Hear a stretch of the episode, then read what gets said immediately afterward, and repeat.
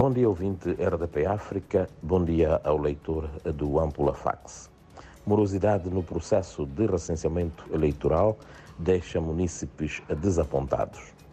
Os munícipes residentes na cidade de Nampula estão desapontados com a alegada má atuação dos brigadistas responsáveis pelo processo de recenseamento eleitoral, que se caracteriza por dar prioridade às pessoas conhecidas, morosidade no atendimento, para além das avarias constantes das máquinas.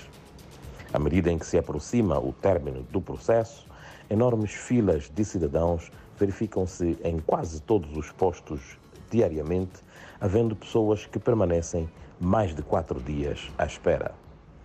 Este é o destaque da nossa edição de hoje, cuja reportagem com detalhes pode ser vista no nosso site www.wampulafax.co.mz.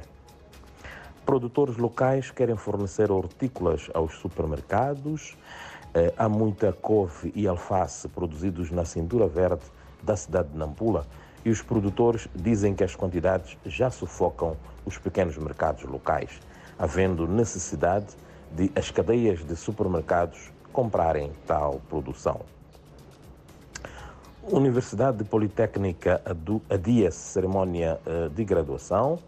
Eh, este é outro eh, título na nossa edição. A direção da Universidade Politécnica aqui em Nampula decidiu adiar para junho de 2024 a cerimónia de graduação dos estudantes que concluíram recentemente o nível de licenciatura em diversos cursos, cursos ministrados por aquele estabelecimento de ensino superior, devido ao alegado reduzido do número de graduandos. Eh, de acordo com um documento da universidade a que o Ampula Fax teve acesso, o adiamento da cerimónia não obsta que os estudantes obtenham os respectivos certificados de final de curso.